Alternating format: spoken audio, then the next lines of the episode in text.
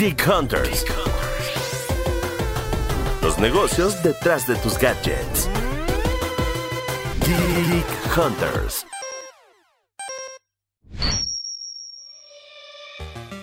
¿Qué tal mis queridos Geek Hunters? Bienvenidos a un episodio más de su podcast de tecnología semanal, el podcast de tecnología de expansión. Mi nombre es Carlos Fernández de Lara, arroba Charlie y ya en TikTok y con otros nombres en diferentes redes sociales que Síganme, ya no se los voy a estar repitiendo porque si no, entonces la entrada de cada podcast va a ser como de 15 minutos y queremos irnos de lleno a la información. Este, y además el tema de hoy está muy, muy bueno.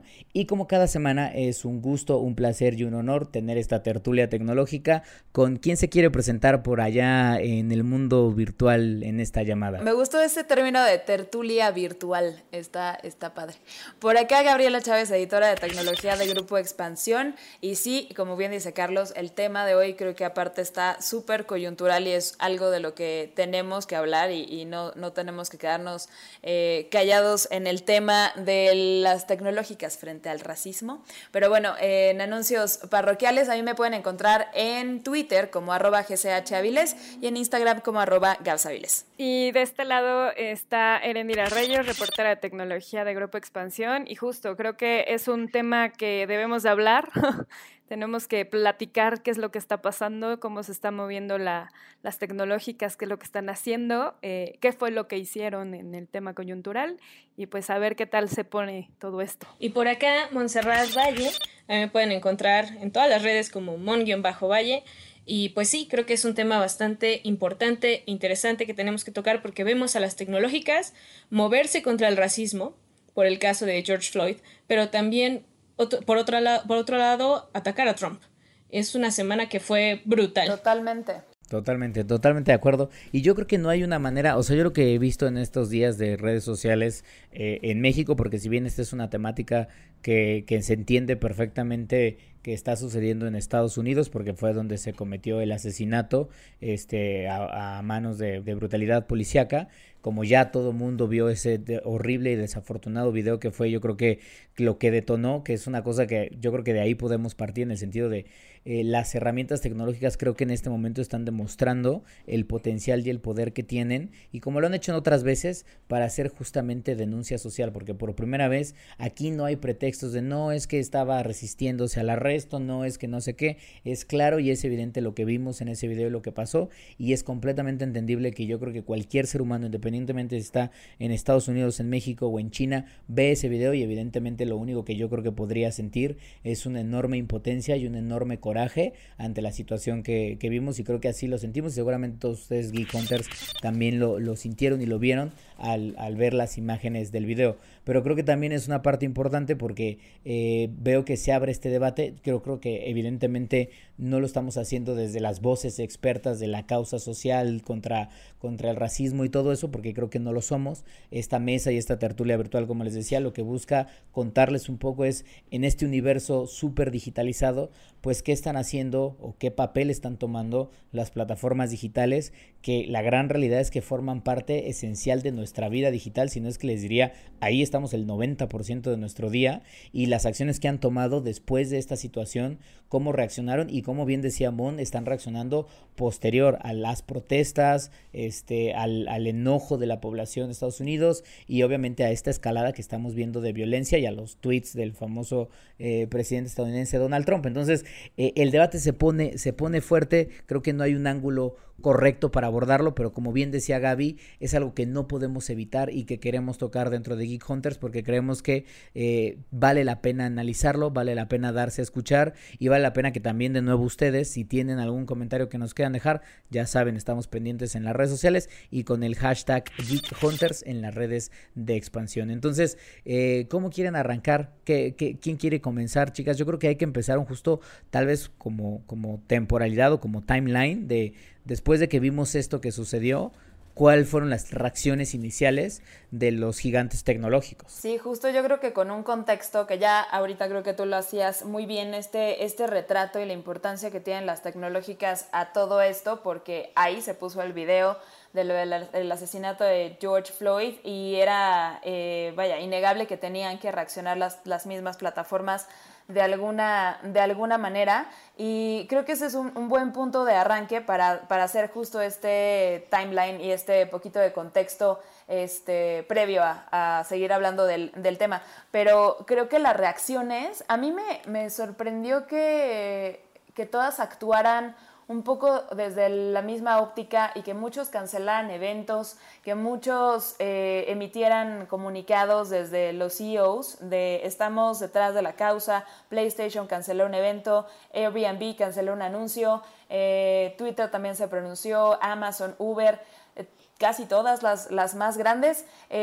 sin embargo, eso también se, se tradujo en, en, un debate mayor eh, sobre los tweets de Trump, como ya bien, ya bien decías, porque ahí viene creo que todavía un debate muchísimo más complicado sobre si realmente vamos a dejar que, el discurso libre fluya al 100% o eh, los, los, discursos de odio o que inciten a la, a la, violencia, aunque sea un tuit de un presidente, se puede flaguear o bajar ¿no? de cierta de cierta manera. Entonces, eh, vaya, yo, yo, empezaría por ahí, ¿no? Por, por, las reacciones de las compañías, esta cancelación de eventos un poco en bloque, a mí me pareció bueno de entrada este, y, bastante, y bastante interesante, aunque yo tengo un punto ahí sobre que una, una cosa es lo que dicen y cómo se ven el, día de la reacción y otra lo que realmente hacen al interior de las empresas, pero, pero igual y eso lo podemos tocar un poquito más, más adelante. Yo no sé ustedes qué, qué opinan de esta primera reacción en bloque de casi todas. Pues no sé, yo creo que, yo creo que justo al ser en el caso de las redes sociales las que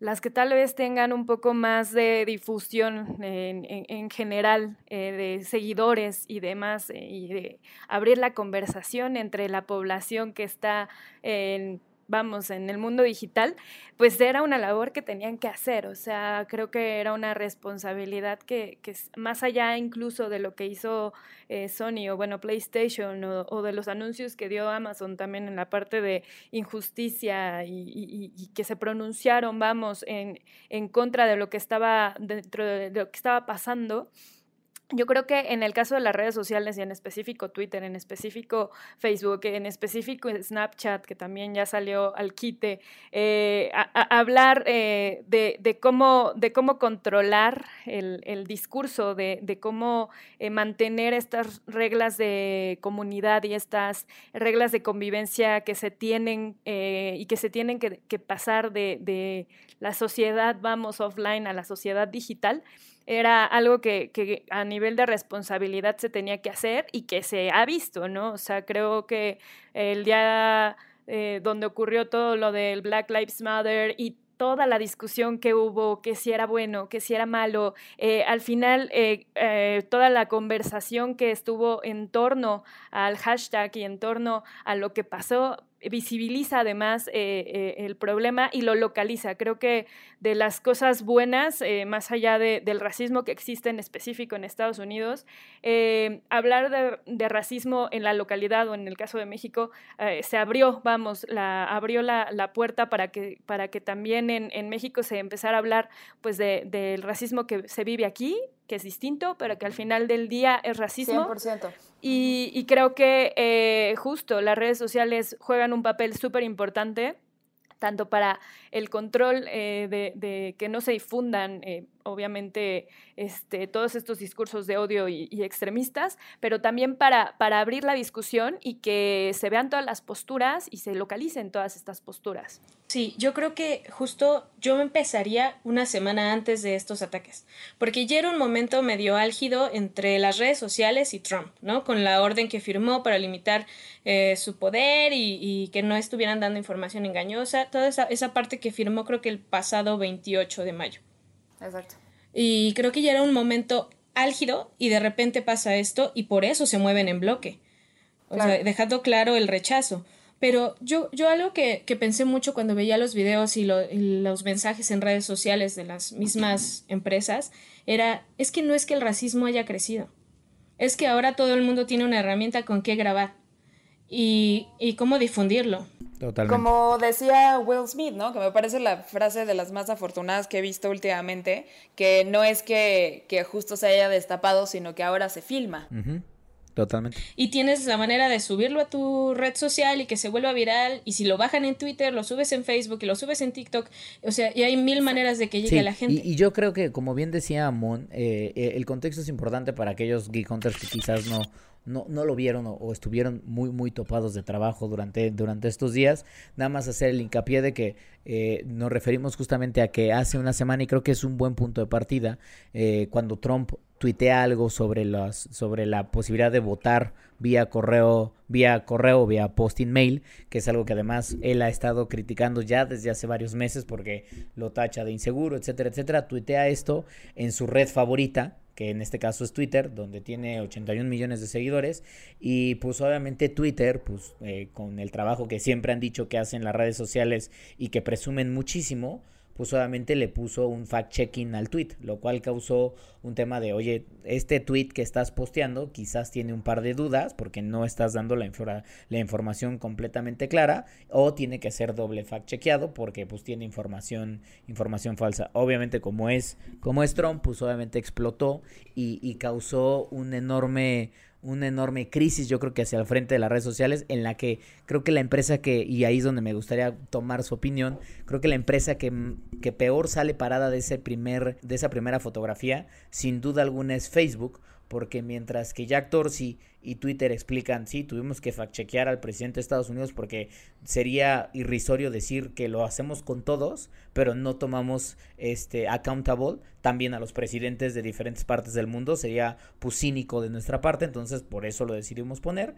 Este, y si bien hubo debates de si lo tenían que hacer o no, eh, Zuckerberg salió evidentemente a medios de comunicación y al parecer tuvo una llamada con con, diferentes partes de gente de su equipo y dijo que ellos no lo iban a, ni iban a, a bajar el post, ni le iban a poner ni siquiera un detalle de, de fact-checking, lo cual causó muchísima ira entre los mismos empleados de Facebook que hicieron un walkout el fin de semana previo a lo que pasara con, con, con, Floyd.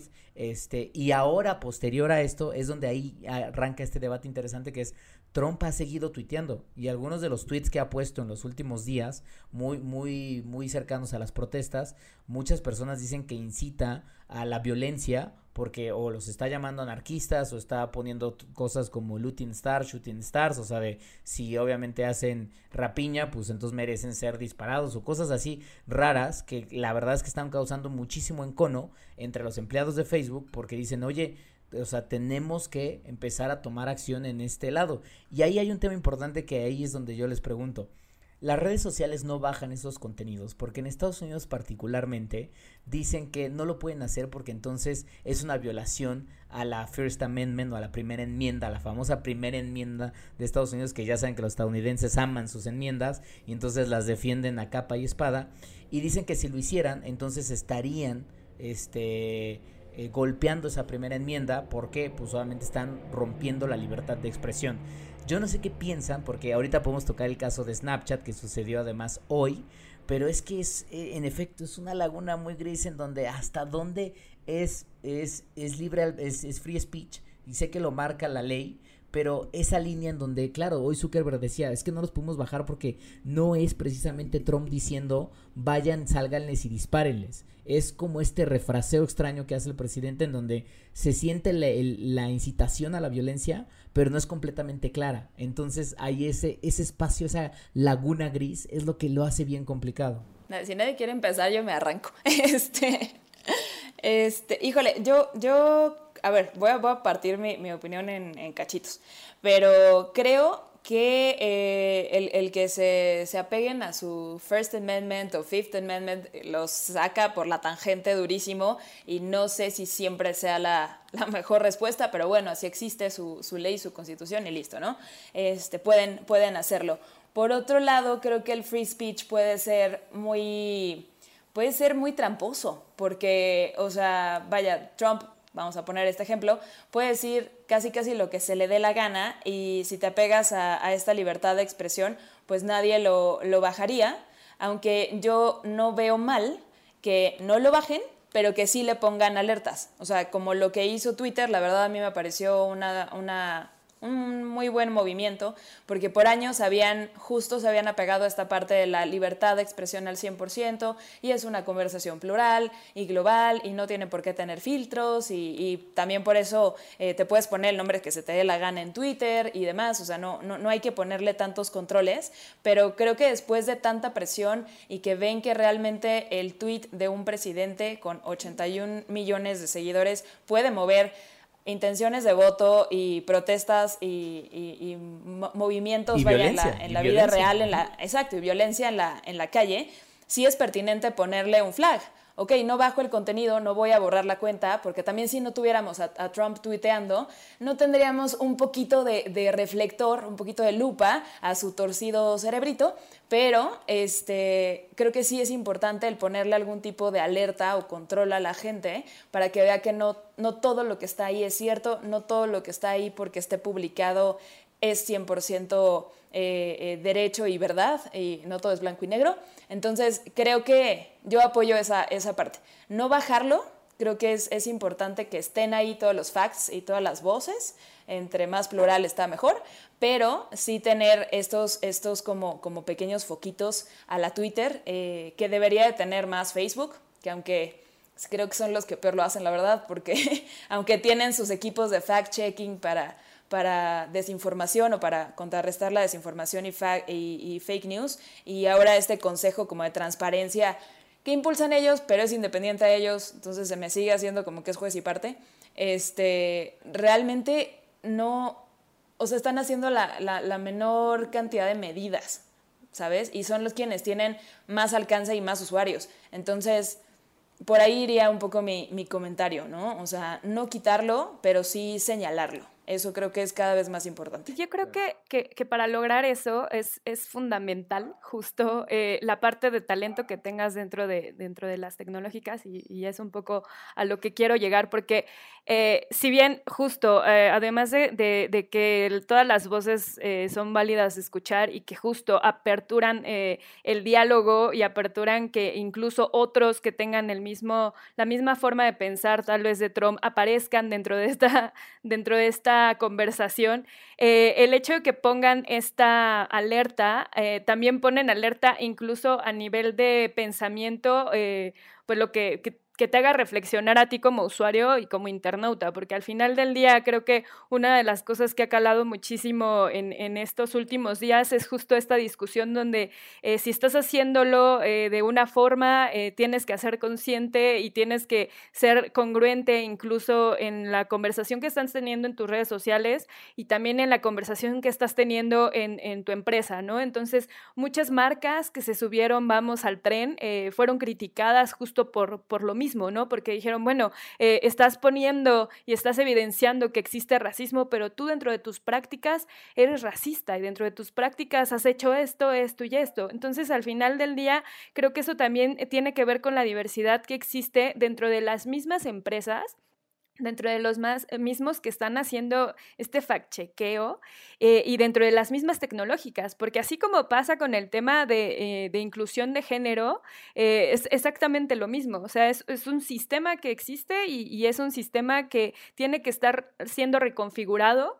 pero desde las voces que, que, están al interior y las que están al exterior. Entonces, creo que, que ahorita llegamos al punto un poco de, de, justo lo que están haciendo al interior las tecnológicas, más allá de lo que están haciendo al exterior, pero, pero creo, que, creo que ya la, la, la apertura de, del diálogo es buena y sobre todo eh, sería más buena si existe mayor talento y mayor discusión en todas las empresas, digo, obviamente tecnológicas, pero en general en todas. A mí me gustó mucho la reacción de Twitter, o sea, y que todavía Trump se pudiera, se pusiera a pedir explicaciones me pareció de más, ¿no? Así de, pero ¿por qué le ponen este filtro? Y todavía sale Twitter y le responde, pues porque estás usando la frase cuando empiezan los saqueos, empiezan los tiros, y eso es un mensaje tal cual de glorificación de la violencia. Y lo que me gusta también es que eh, Zuckerberg en la parte de Facebook, pues sí dividió bastante a la empresa, digamos, internamente en cuanto a la opinión que, tomó. Incluso la agencia de noticias Reuters dice que el director de diseño de, producto del Newsfeed dijo que Mark estaba equivocado y que iba a tratar de cambiarle las, esas ideas de la forma más inmediata posible y que podían implementar un segundo chequeo como lo hace Twitter. Totalmente de acuerdo. Esa yo creo que sería una súper buena medida, porque sí, justo queda, queda muy corto. O sea, ahorita mencionaba también, Carlos, la, la parte de, la parte, la, la medida de Snap. Snap, que bueno, yo le sigo diciendo Snapchat, este, que, que se sube hoy a la, vaya, a la conversación de medios y, y de titulares. Creo que también con una medida cauta, pero, pero bien. O sea, hicieron algo para bajarlo un poco de, este foco o castigar un poco el, el feed de este tipo de mensajes de Trump. Que digo, si no, si no van a banear la cuenta como tal, a lo mejor no lo sacas, pero no lo recomiendas. Entonces, creo que también es una medida bastante válida, cosa que Facebook no está haciendo. Sí, totalmente, porque justamente lo que decía hoy Evan Spiegel, el fundador de, de, de Snapchat, ahora Snap, este decía en el comunicado de hoy en donde lo que tomaron la decisión es no van a borrar el contenido de, de, de, del presidente Trump dentro de la plataforma, simplemente lo que van a hacer es ya no lo van a destacar como en este field de Discovery que tiene Snapchat, en el que además era muy fácil que, que aparecieran otras celebridades como Kim Kardashian, DJ Khaled, ahí constantemente aparecía Donald Trump. ¿Por qué? Porque tiene una audiencia fuerte dentro de la plataforma y porque al final del día es el presidente de la nación más poderosa del planeta y pues todo lo que dice, tuitea, postea o hace tiene cierta relevancia, más bien no tiene cierta, tiene relevancia mediática, nos guste o no lo que, lo que ponga. Creo que Snapchat, y ese es un punto importante en el sentido de lo que ustedes están mencionando, que creo que eh, para las redes sociales, este, y Snapchat lo decía, es de nosotros no vamos a tolerar el racismo y por lo tanto sentimos que estos contenidos incitan justamente a la violencia y no los vamos a estar promoviendo a partir de ahora en el Discovery Feed, pero no los están bajando y es ahí donde viene el debate en el sentido de tal vez no tiene que ser completamente blanco o negro en el sentido de lo tengo que bajar y borrar o lo tengo que dejar y mantener tal cual. Creo que creo que Mon y Chaps justamente apuntan de como son plataformas tecnológicas, tienen un enorme talento humano de ingenieros y de herramientas de inteligencia artificial y de un montón de tooling de software que podría darle a los usuarios mínimo la posibilidad de entender que ese contenido que están a punto de ver podría ser un tanto nocivo para para para su para, para ellos mismos, ¿no? O puede tener cierta identificación. Eh, lo que hacen creo que al final del día con algunos contenidos eh, no pornográficos per se, o tal vez algunos sí, porque Twitter, por ejemplo, no necesariamente borra la pornografía de la plataforma, solo que sí te advierte que el contenido que estás a punto de ver es un contenido para adultos. Creo que, claro que habrá muchos usuarios que dicen, no me importa, lo quiero ver, y entonces tal vez dirán, bueno, pero entonces el filtro ya no funcionó, pero aún al menos estás haciendo esa labor en donde estás poniéndole este pedacito de tecnológica. Lo que sí veo muy difícil y, y, creo que se va a poner más difícil hacia los próximos meses. El mismo Zuckerberg lo reconocía hoy en donde él decía, hemos invertido un montón de dinero en los últimos cuatro años para estar preparados para las elecciones de noviembre para que no nos vuelva a pasar. Se va a poner es, sí, claro, claro, claro. Ay, Hemos tenido elecciones en otras partes del mundo, contratado ingenieros, puesto tecnología, bla, bla, bla. O sea, estamos preparados para que no nos vuelva a pasar lo que nos pasó hace cuatro años y la crítica y el error que cometimos. Sin embargo, el mismo Zuckerberg reconocía que eso, esa preparación que tenían era una preparación previa a COVID. Sí. O sea, que ante la situación del coronavirus ellos no saben ni cómo va a reaccionar la gente, ni cómo va a ser el proceso de voto, ni cómo va a ser la interacción más que nunca en la plataforma digital. Y el mismo CEO de la empresa siento que se reconoce rebasado ante la situación actual. Y es ahí donde no sé qué piensen ustedes, o sea, a veces trato de entender un poco a gente como Zuckerberg, como Dorsey, que ellos construyeron una plataforma que jamás imaginaron que iba a convertirse en lo que se convirtió hoy pero también a veces me enoja un poco decir, híjole, pero tú no te estás dando cuenta del nivel de responsabilidad que hoy tienes, te guste o no. O sea, pudiste haber creado claro. una plataforma para conectar estudiantes o para conectar a tus amigos, pero hoy tienes una plataforma que mueve y que genera inercia y que puede generar violencia, así como generar cosas muy buenas. Y como dicen los americanos, you need to step in, my man. O sea, tienes que ver cómo te pones las pilas porque si no, pues vas a generar un problema en sociedades. Creo que es difícil, no sé cómo lo vean, no sé si incluso ustedes a ver qué piensen como expertas en tecnología. ¿Hay camino de salida? ¿Se puede? ¿O de plano estamos perdidos y pues obviamente el mismo ser humano no va a poder ni controlar lo que va a pasar en estas plataformas digitales. Híjole, es que es como predecir el futuro. O sea, eh, creo que, creo que lo, lo, que pasa con las tecnológicas, y lo platicábamos en algún capítulo, bueno, en algún episodio anterior, justo enfocado en inteligencia artificial, eh, que, que, pasa y, y, que lo que admiten muchos de los, de los expertos en inteligencia artificial es que muchos de los grandes problemas que existen en la sociedad se replican en la inteligencia artificial porque está sesgada. Eh, y, y, mientras, y mientras como sociedad no cambiemos, va a ser muy complicado y, y dejar la responsabilidad por completo, vamos, a, a, la parte de la tecnología es, es complicada.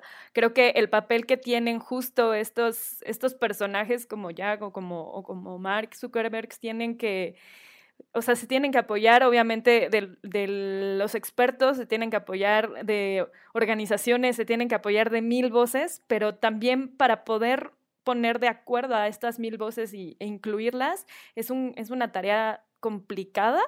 Que, que pues al final eh, no, no van a resolver de forma inmediata, creo, pero que sí tienen que, poner su grano de arena y tienen que ser más activos. O sea, creo que, creo que eso, eso sí, en, en definitiva, la responsabilidad que asumieron pues es grande y la tarea es aún más complicada. Entonces, eh, yo, yo sí pienso que, que tienen que, que, hacer, pero que sí, el camino es difícil y que, o sea, como sociedad tampoco vamos a poder decir, oye, tú tienes la culpa de todo, porque como sociedad pues tampoco estamos actuando de la mejor manera. Y a mí algo que me llama mucho la atención son que a veces, además del anuncio que hacen, ¿no? En contra del racismo, o sea, el posicionamiento, eh, empresas como Intel y Facebook salen a decir, bueno, yo voy a donar un millón de dólares, yo voy a donar 10 millones de dólares a organizaciones que trabajan en temas vinculados a justicia racial.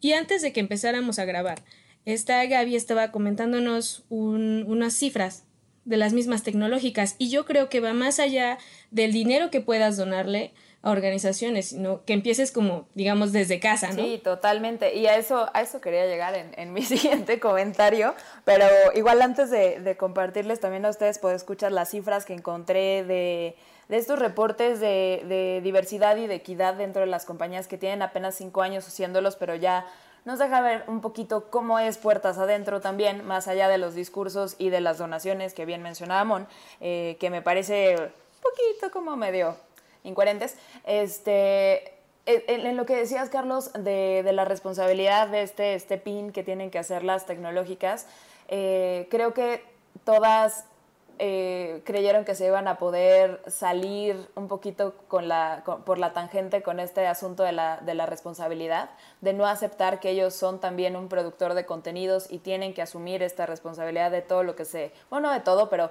más responsabilidad de, la que, de lo que se postea en sus, redes. Si bien ellos no, no, no estoy de acuerdo con esta postura de Trump de que los tengan que que hacer al 100% responsables de todo lo que se postea en, en, ellas, pero sí tienen que hacer muchísimo más, sí tienen que tener estos controles, asumir que tienen la, la, calidad eh, y el alcance para mover una elección, violencia en la, en la calle, eh, intención de suicidio de una persona, o sea, tienen demasiado en su plato. Entonces, creo que sí deberían de ser un poco más proactivos, un poco menos reactivos, y creo que en el caso de Facebook, no sé por, o sea, no sé por qué sigue haciendo o repitiendo este patrón un poco de cuando el escándalo de Cambridge Analytica.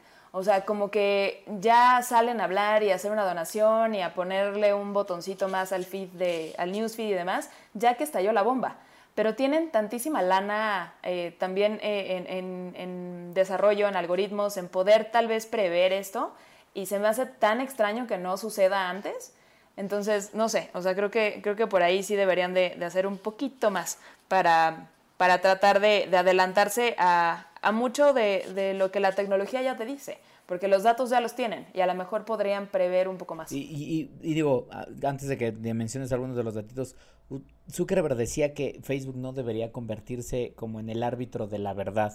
Y creo que de cierta manera estoy un poco de acuerdo en el, en el speech que tiene ahí, porque lo que lo que hace entender es de, pues, no es necesariamente nuestra responsabilidad decir qué es lo que, lo que está bien y lo que está mal, sobre todo en posiciones, esto lo dijo justamente cuando pasó lo de, lo de política, este, y si bien ha dicho que van a volver a revisar todo lo que tiene que ver con, con las políticas internas de la empresa alrededor del el labeling of content, este, o cómo categorizan o etiquetan el contenido, no sé qué piensan ustedes, o sea, ustedes en esta verdad que jugamos, o sea, ¿qué papel creen que tengan que tener las, las redes sociales? Porque yo veo que es, al final del día, el problema que tenemos hoy, hoy, actualmente, es que las redes sociales, nos guste o no, son un arma que tiene muchísimo poder. O sea, son un arma que puede tirar un gobierno o poner a un presidente. Eso no hay duda. Y claro que no son ni Zuckerberg ni Dorsey quien las usan para eso. O sea, no es Zuckerberg metido en su oficina comploteando de vamos a poner al siguiente presidente.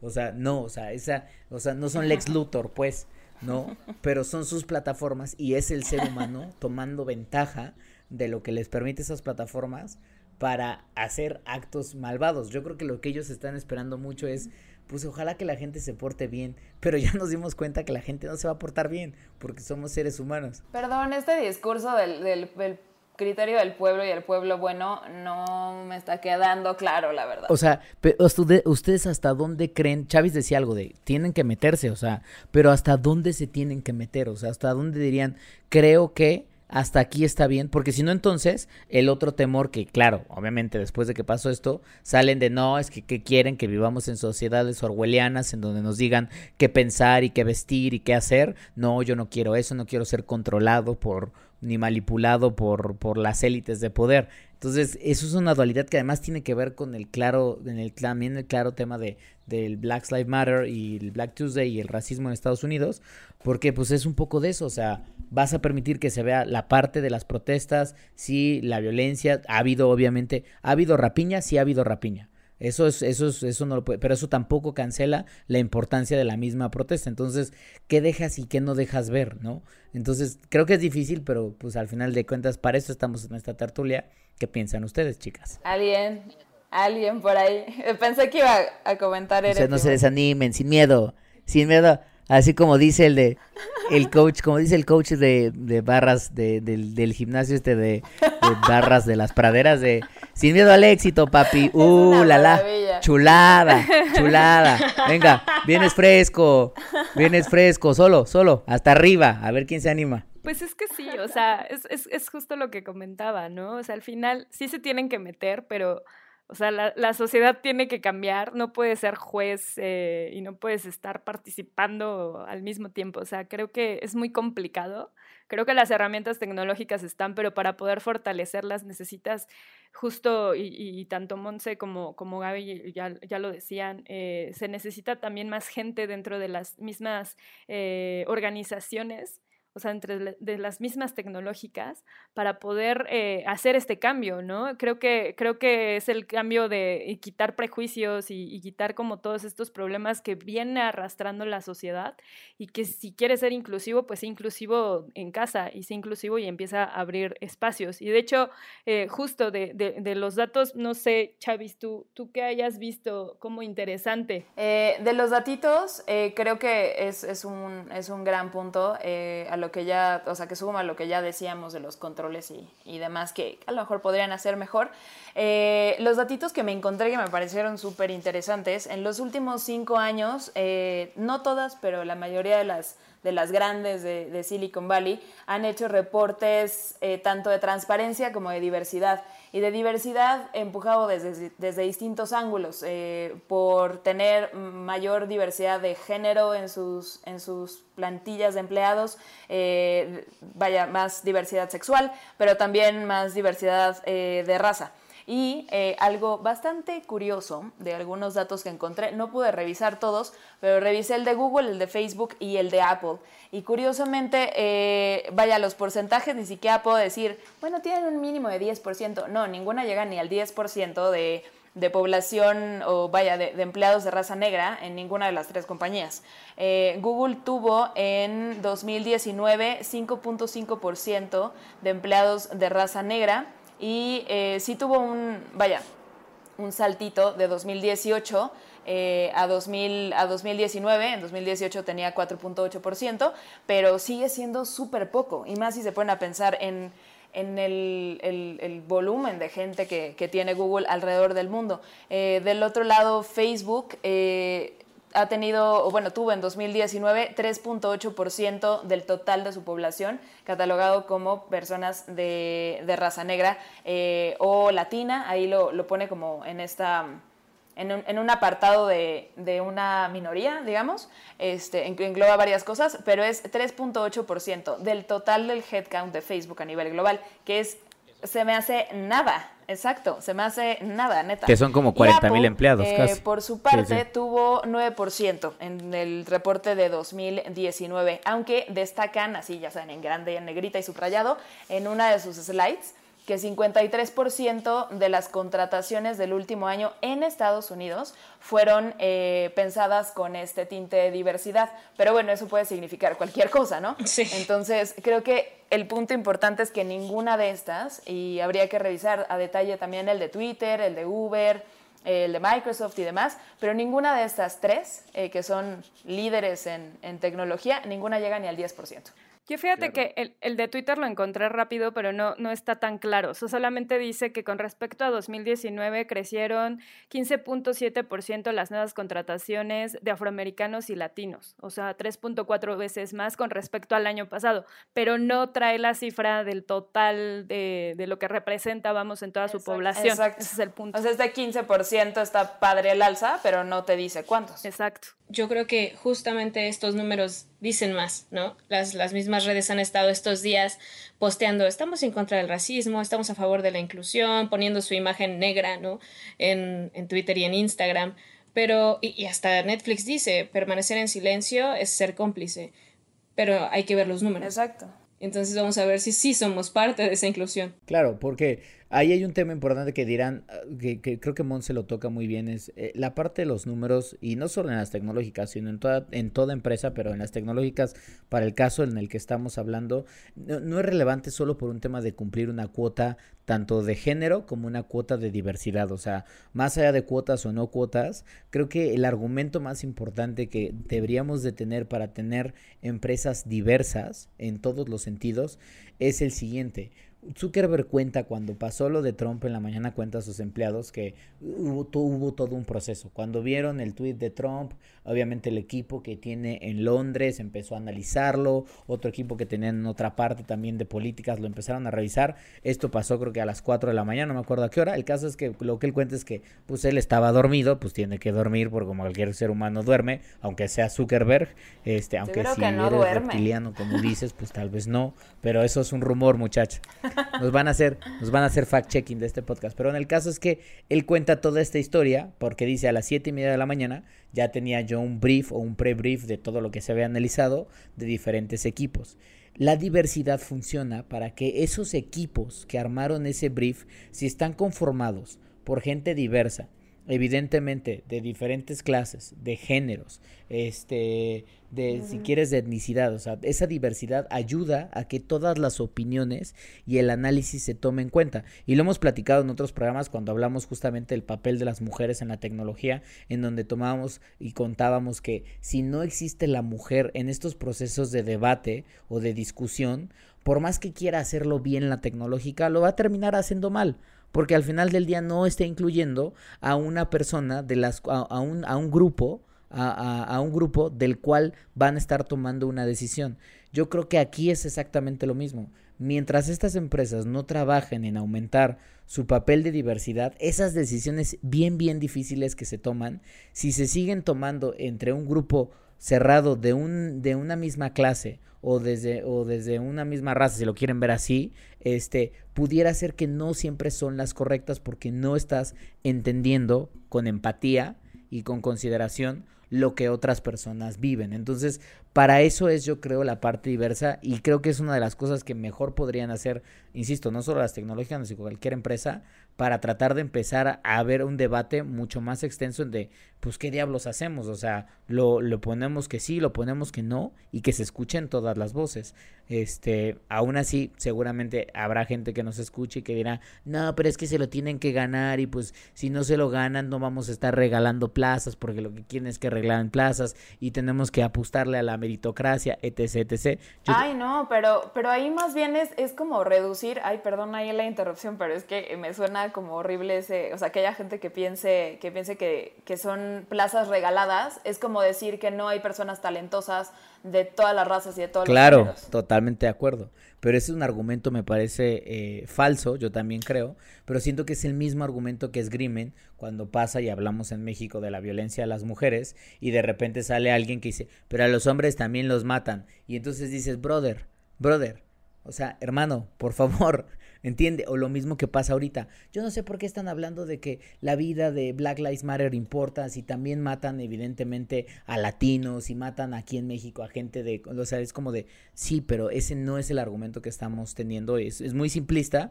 pero estoy seguro que alguien que nos escucha va a decir, no, pero es que entonces no entendieron porque... Es, que, es que el racismo inverso no existe.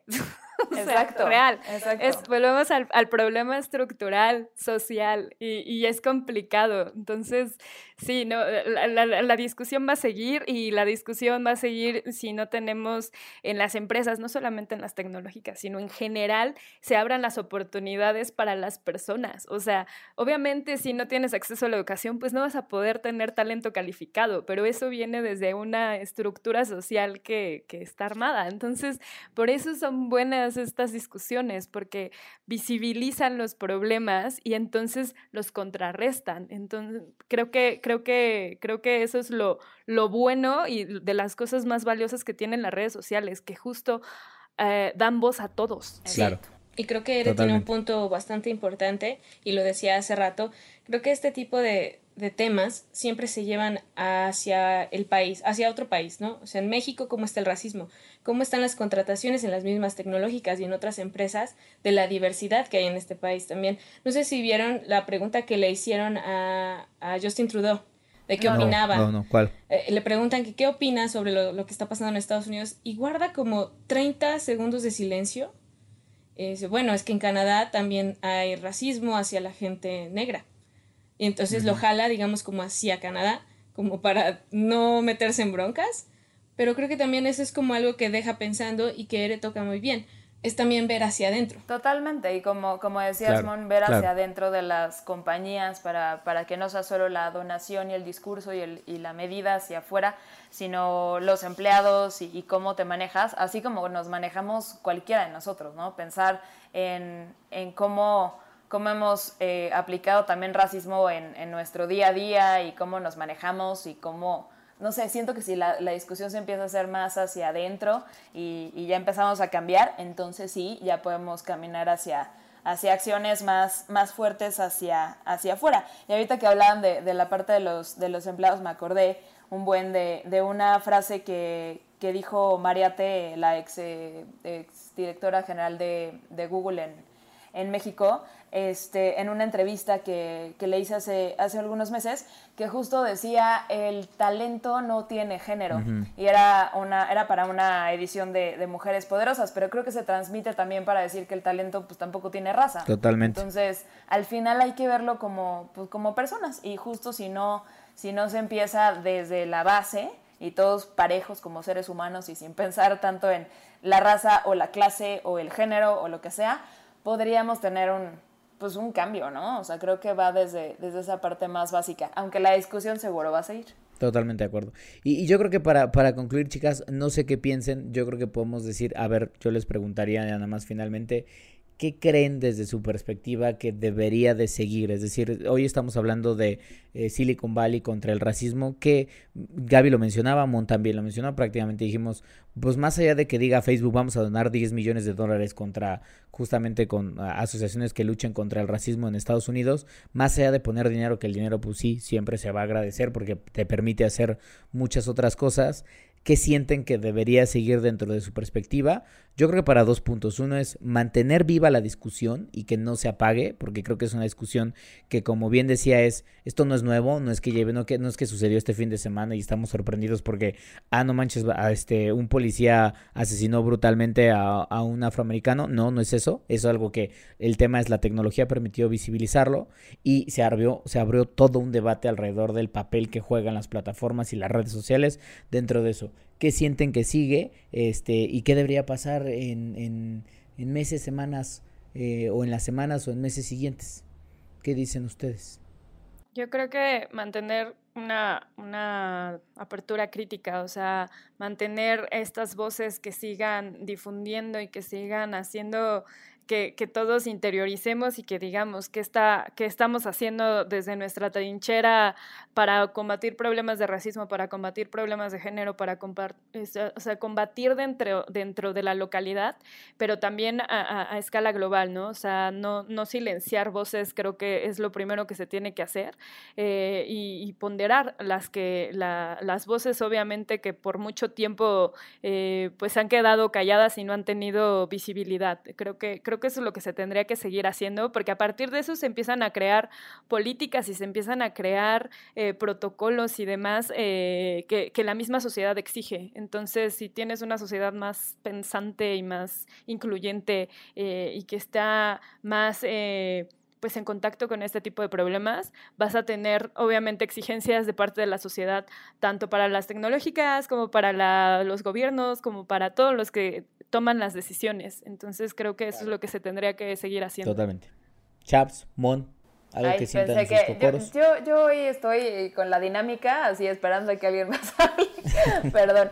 Te- Bueno, creo que eh, a la pregunta de qué hacer para que la conversación siga, eh, creo que justo es la, los usuarios, los usuarios o internautas o ciudadanía o como sea que, que nos llamemos, pero esto creo que sí depende de, de la gente, el mantener la, la conversación, el seguir pensando de, eh, en este tema, seguir posteando, seguir hablando, discutiendo, eh, platicando el, el, tema, va a mantener esto ahí en el, en el, pues en el feed de, de, las cosas que están, que están pasando y justo no caer en lo que creo que eh, casi siempre nos, nos pasa eh, como, como sociedad, que es que tenemos una memoria súper corta. Uh -huh. Entonces, o sea, para que en dos semanas nada nos distraiga de, de, la atención de esto, que seguramente pasarán otras cosas que nos van a, nos van a tener hablando de eso en, en dos semanas o en una semana o en un mes, pero la conversación constante creo que es, y crear comunidad eh, eh, frente a este tipo de temas,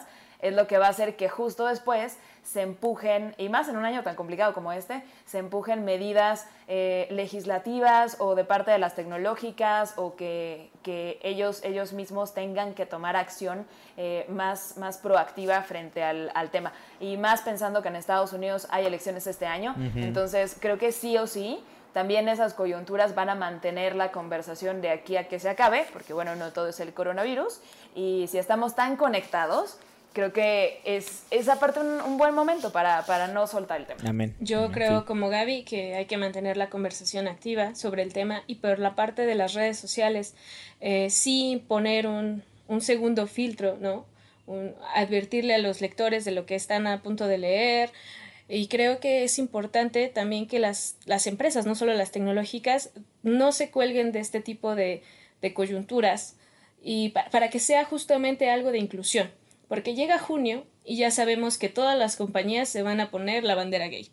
Uh -huh. Pasa una cosa así y, y, las compañías condenan el racismo. Entonces, que, que, se dejen de colgar de eso y que se vuelva algo menos de discurso y más de acción. Amén. Y eso obviamente se ganará con el tiempo, con los números, con, con que cada año a lo mejor presenten sí un informe y ver cómo, cómo van subiendo o van bajando este tipo de, de inclusión en las empresas. Totalmente de acuerdo. Y sí, y yo, eh, evidentemente, queridos eh, podescuchas, los agradecemos enormemente que se queden hasta este momento y que nos han escuchado en este debate complejo, muy, muy complejo, creo yo. Pero como decíamos al principio del programa, bien, bien importante. Yo me quedo con, con los comentarios que, que hace Chaps, Eren y, y, Mon. Y lo único que digo al final es, y, y vuelvo a lo que había comentado antes, hoy las redes sociales tienen un papel tan importante en nuestras vidas, este que en efecto tienen que tomar acción. Y también quiero ponerme del lado de la empatía de la gente detrás de estas compañías en el sentido de que hemos creado plataformas y se están transformando constantemente. Y claro que tratamos de hacerlo lo mejor que podemos y tratamos de entregarle a los usuarios la mejor experiencia. Y hay cosas que a veces no sabemos cómo controlar. Y creo que en ese sentido se vale se vale se vale que como como empresas tecnológicas que hoy son tan importantes en nuestra vida salgan de manera transparente los mismos CEOs, los directores de las empresas, la gente que está detrás de ellas y haga un debate incluso entre la misma sociedad en donde los diga, oigan, tenemos este problema de frente, no sabemos necesariamente cómo resolverlo, pero ¿por qué no? Ustedes también nos ayudan probablemente a encontrar una manera este, para darle darle un poco más de claridad y ir resolviendo estas problemáticas, porque yo sé que ellos solos no van a poder resolver todo, me queda completamente claro, pero creo que mientras más transparentes sean y le expliquen a los usuarios, a nosotros como usuarios, que nos interesa estar en esa plataforma eh, y que nos interesa estar para bien, no para realmente causar el mal, pues claro que nos vamos a involucrar en el sentido de, pues también podemos aportar como usuarios un granito de arena a que esos espacios digitales sean mejores para la sociedad y para los procesos electorales y para evitar violencia y cualquier otra cosa que como, como seres humanos no nos gustaría. Entonces creo que invitaría de nuevo a las empresas tecnológicas a entender, sé que no van a poder resolver todo de la noche a la mañana, sé que hay muchas cosas que son muy difíciles de, de encontrar porque, insisto, no son blancas ni negras, pero pues al final del día creo que la transparencia y el invitar a voces diversas a tener un punto de vista para ver cómo la resuelven, siempre va a ser mejor a tratar de hacerlo o a escondidas o a tomar una decisión que probablemente no sea la, la mejor para tu comunidad. Entonces, pues ahí se queda, seguramente, y ojalá que este tema no se vaya de la mesa. Y pues bendita tecnología, porque, en, insisto una vez más, permite hoy que esta temática sea una temática no, no, no de un estado en, Estados Unidos, no de un país, sino es una temática que se está discutiendo a nivel global, sin opacar que todos los países alrededor del mundo creo que tienen retos y complicaciones probablemente similares o diferentes, pero al final del día creo que hoy todos tenemos este el ojo puesto sobre esta temática y vale la pena pues conservarla porque pues al final de cuentas, insisto, somos seres humanos y pues tendremos que ser empáticos con lo que están viviendo eh, nuestros vecinos o en cualquier otra parte del mundo y pues vale la pena ponerlo sobre la mesa. Entonces, pues algo más que nos haya quedado pendiente. Nada, amén, sigamos hablando del tema, eh, sigan todos los contenidos que, que todo el equipo está, está generando diariamente en expansión .mx diagonal tecnología, en el podcast, en Instagram, en redes, en Twitter, en todos lados, ahí estamos. Este, y no se les olvide poner todos sus comentarios con el hashtag GeekHunters, que ay, todavía el, inconsciente, no sé si a ustedes, pero me traiciona el 343 un poco. Pero bueno, hashtag Suena ahí como atrás de nuestra cabeza. y nada, nos escuchamos la próxima semana. Perfecto, pues gracias de nuevo a todos ustedes por habernos acompañado. Y como bien decía Chavis, no se pierdan el episodio de la próxima semana, que aquí vamos a estar con estas tertulias tecnológicas para ustedes cada semana. Bye. Nos vemos. Bye. Geek Hunters. Los negocios detrás de tus gadgets. Geek Hunters.